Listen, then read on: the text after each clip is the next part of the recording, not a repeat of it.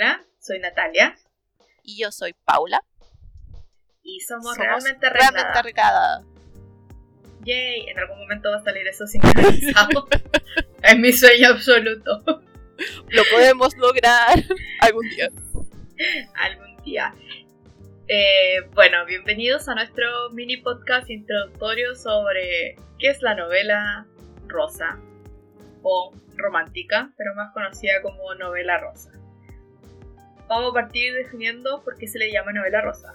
Básicamente es para diferenciarla de las novelas románticas del siglo de finales del siglo XVIII y XIX. Para los que no, quienes no saben, como las novelas románticas o el romanticismo como se le conoce, fue un periodo que surgió en Europa, principalmente en Alemania e Inglaterra, que sirvió como respuesta hacia la racionalidad de la ilustración y el neoclasicismo, principalmente para com- como combatir esa racionalidad y centrarse en el en el yo y en el y en el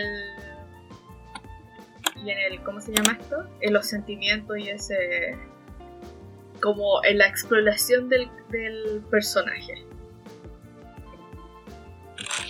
así que eso mientras que la novela rosa podríamos decir que sus orígenes eh, datan de hay gente que lo considera como desde la desde Jane Austen y las hermanas Bronte principalmente y porque son no- son como las precursoras del género por así decirlo y una de las principales cosas que la diferencian de las de hoy en día son que las novelas rosas de hoy tienen escenas de sexo ¡Yay! ¡Yay!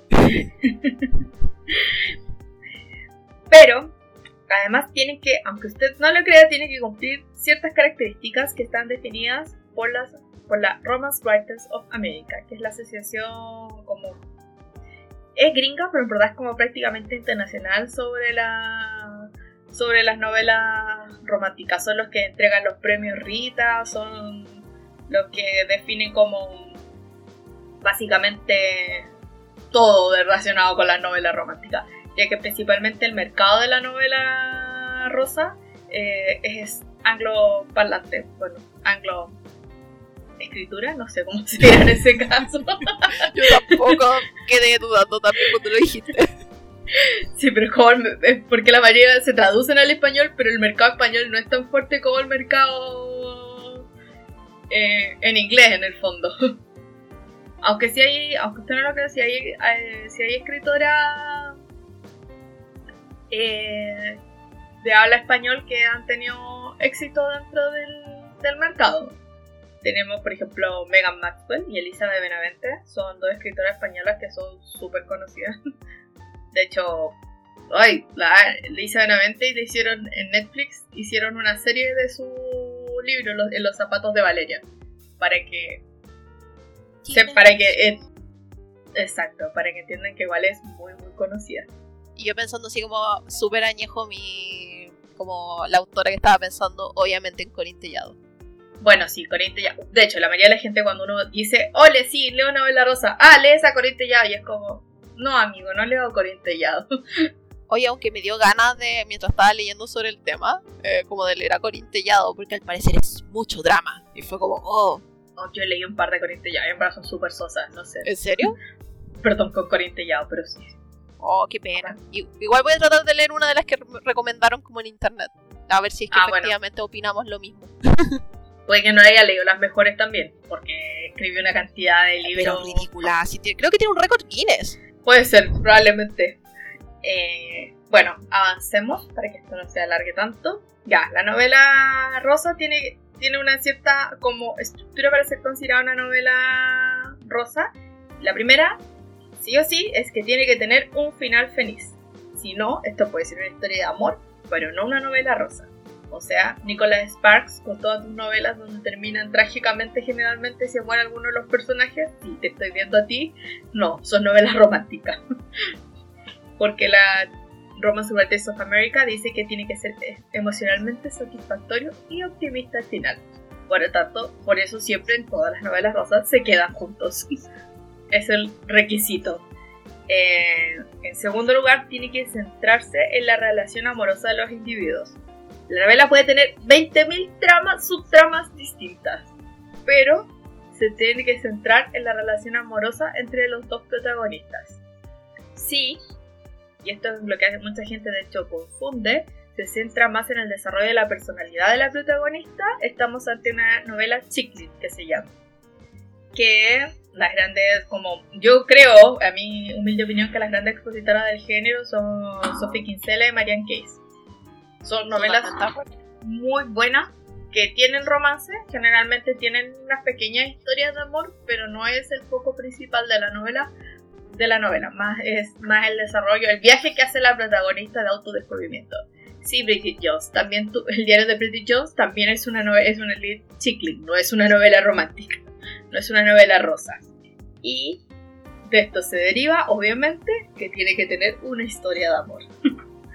Por tanto, ahora, dentro de la novela también tenemos varios géneros. Está el contemporáneo, que, bueno, está, yo creo que si no me equivoco es como desde 50 o 60 se considera contemporáneo ya de ahí en adelante, no tan histórico. No sé, hoy en día ya con el cómo ha avanzado, en verdad. Pero es como que está centrada en la actualidad, por así decirlo. Me hace sentido. Es decir, si es que eh, fuera una novela que está en los 90 porque la escribieron en los 90 es como si era contemporáneo. Exacto. Está el histórico, que bueno, las más las clásicas son las eh, ambientadas en la época victoriana o de la regencia. Obvio ahí estaría eh, Bridgerton, ¿no? Exacto, estaría la, de los Bridgerton, eh, Lisa Kleypas, que es como una de estas, escribe muchísimas novelas históricas de este periodo. No me acuerdo qué más, hay más, está lleno de... Yo estaba pensando en Highlanders, como que... Ya, pero los Highlanders generalmente son más ¿Eh? antiguos, son del de 1600, 1700. Claro, pero pensaba que también era como histórica, pero ahí me queda la duda si podría haber fantasía, porque generalmente siempre hay como un tema ahí relacionado como tipo Outlander. Ya, es que puede tener, puedes mezclar con fantasía también. O sea, eso pasa, no es necesario que porque la novela sea... Bueno, claramente si es histórica no la puedes mezclar con contemporánea, a no ser que hagas un viaje en el tiempo, pero por razones obvias, o sea, te va a, va a estar ambientada en la época de la victoriana, va a ser histórica más que eh, está el género paranormal, que hola vampiros, hombres lobos y todo lo que se te ocurra. este género, dime. Dale. Ah, es que estaba eh, pensando que está muy popular. Hoy, sorry, te, interrumpí de vuelta. Estaba muy pensaba que estaba muy popular últimamente el tema todo lo que era eh, hombres lobo, pero todo relacionado como qué pasaría si la gente tuviera características como de lobo. Y está relacionado con ah. el Omegaverse. Eh, no nos vamos a meter en Omegaverse, eso da para horas. Continúa. De este género no entiendo, no, la verdad es que no conozco mucho con elementos espirituales, lo define la... ¿Eso sería con psíquica o como con la gente que ve espíritu? Supongo, no lo sé, o está relacionado con la religión, en verdad no tengo idea. No, ¿Con ángeles y demonios? Puede ser, no sé. Da como para mucho eso. Sí, habría que investigarlo porque en verdad no estoy segura que a qué referencia hace ese tipo de género específicamente. Quizás serían las novelas como que, está, que empezaron a salir novelas románticas como de los Amish. No sé, entrará dentro de esa característica, puede ser. Pero yo pensaba que esas estaban más relacionadas como cuando una vez conversamos del tema, como relacionadas con el grado de sensualidad, porque también es una forma como de, de, distinguir las novelas y generalmente las Amish son como cero grado de sensualidad, ¿cachai? Porque como su grupo, eh, las personas que lo consumen son más eh, conservadoras, religiosas, entonces no quieren no quieren aquí escenas de sexo y lo entretenido, quieren como algo más lindo y más puro. Sí, la verdad es que no lo sé. Habría que ver. Bueno, el suspenso también, como puede tener misterio, asesinato, todo ese tipo de cosas, también tiene las novelas. Y por último, también se le define como género, y de hecho es un género que tiene cada vez mayor crecimiento, por eso el mercado de la novela rosa es tan grande, que es el adulto joven. Hola After, eres, forma parte de este, de, esta, de este mundo, crepúsculo, eh, Creo que los juegos del hambre y Divergente también podrían entrar dentro de esto porque también tienen como si bien tocan otros temas, también se centra harto la, la relación amorosa de los protagonistas. Si no me equivoco. De lo que recuerdo, sí.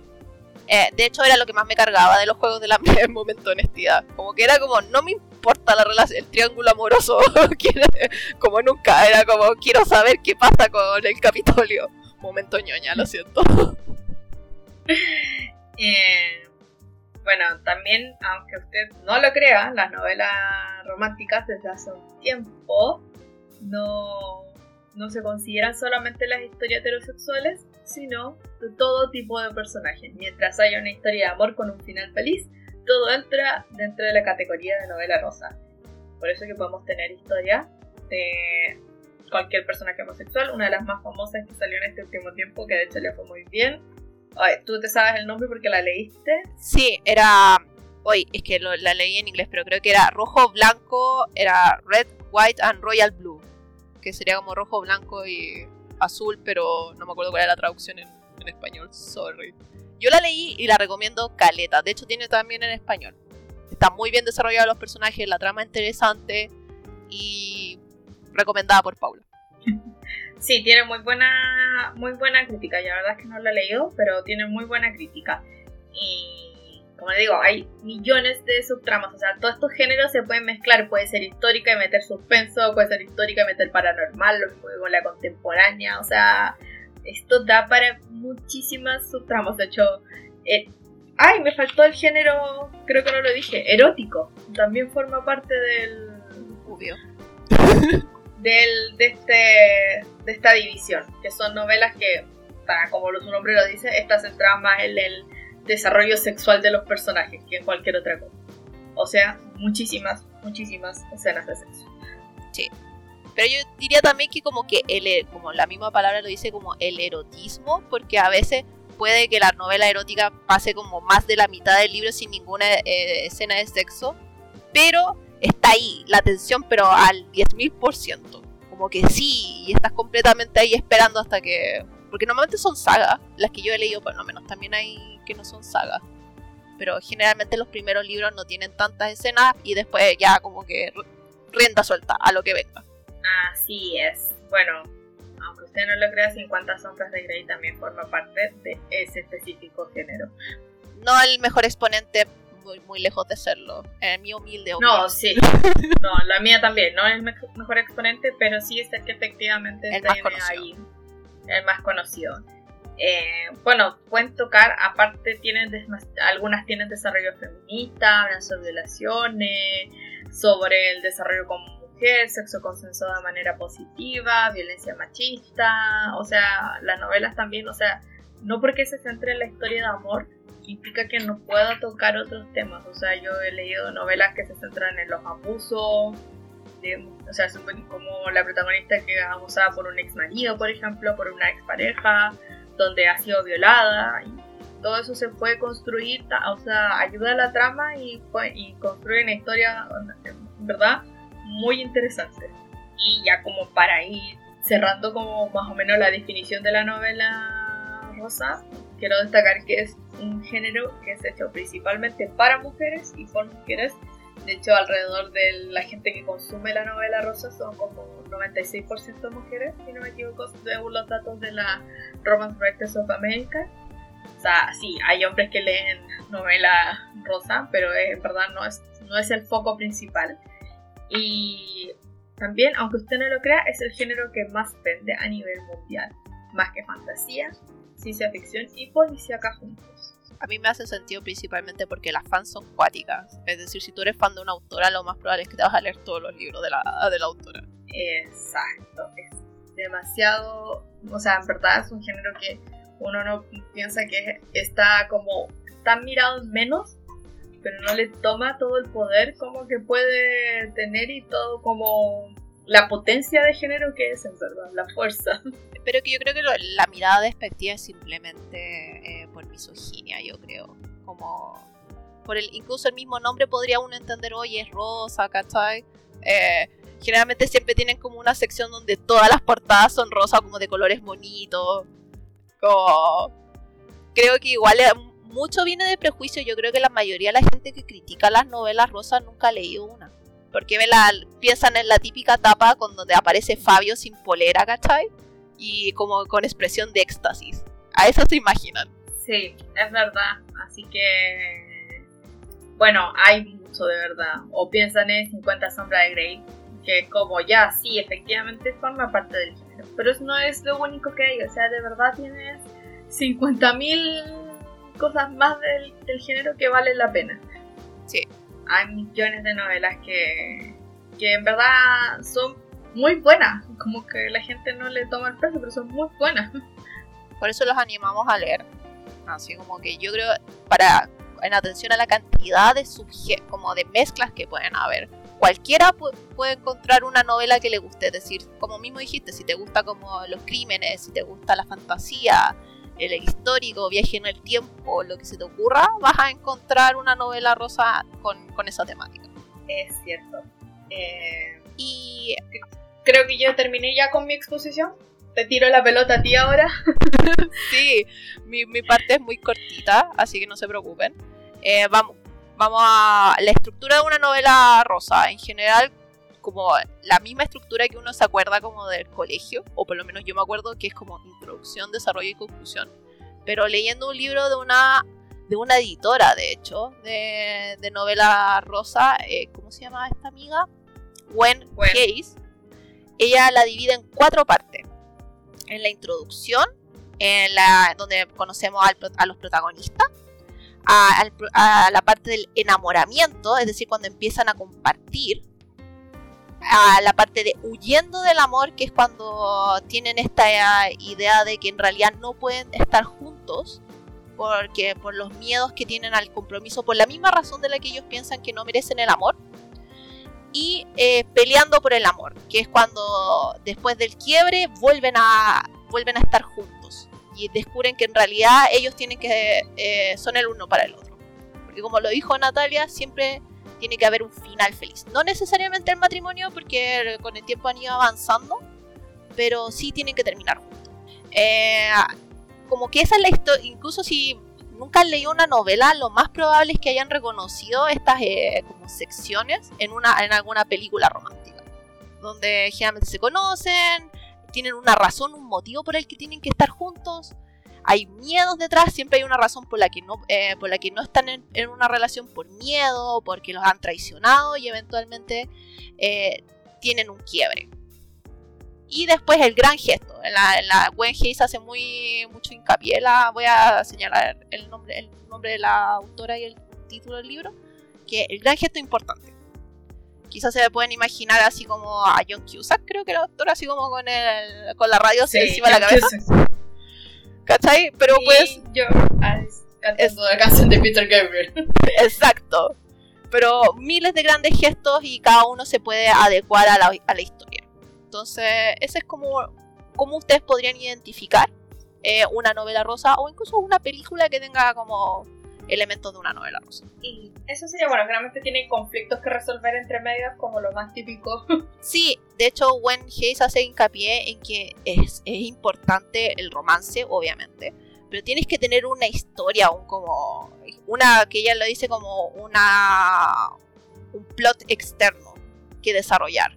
Por ejemplo, ella quiere ascender en su trabajo, o tiene problemas con su familia, o quiere ser profesional, eh, hay una serie como o, está resolviendo un misterio eh, o quiere heredar la propiedad de su padre. Hay miles de como distintos como plots que se pueden ir dando y de la misma forma también que hace mucho y hincapié que le encontré demasiado sentido, especialmente si han escuchado nuestro podcast, eh, la importancia de desarrollar a los dos protagonistas, tanto a él o a ella o el él, ella, ella. Como ya dijimos, pueden ser cualquier combinación pero eh, es súper importante que a los dos sean como los conozcamos, los queramos y queremos que terminen. Exacto. Eso es como yo creo lo que más características clásicas de una novela rosa, que de ahora en adelante creo que deberíamos llamarla novela rosa, no por ser despectiva, sino que más que nada para diferenciarla del romanticismo. Vale, sí, y creo que también de esa forma podemos, a la gente que escucha el podcast podrán como ir interiorizándose con el término, porque cuando yo le digo a la gente novela rosa me quedan mirando como, ¿qué es eso? sí, es difícil entender. Y aunque no lo crea, hay demasiadas películas basadas en novelas rosas también. Es decir, si no escucharon, probablemente han visto alguna. Así es. Bueno, yo creo que con eso estamos con nuestra explicación. Si alguien tiene alguna duda, nos puede dejar en los comentarios. Quiere, quiere que nos sentemos a, como, y explayarnos sobre el tema, también nos lo puede decir así como, hola, queremos que hable mucho sobre esto. Sobre como la industria, la misoginia, y es como, ya, sí, podemos hacerlo también. Lo que pasa es que da para largo, tendría que para corto. Sí, no, y de hecho nos extendimos en el tiempo que no habíamos presupuesto cuando no. No me sorprende.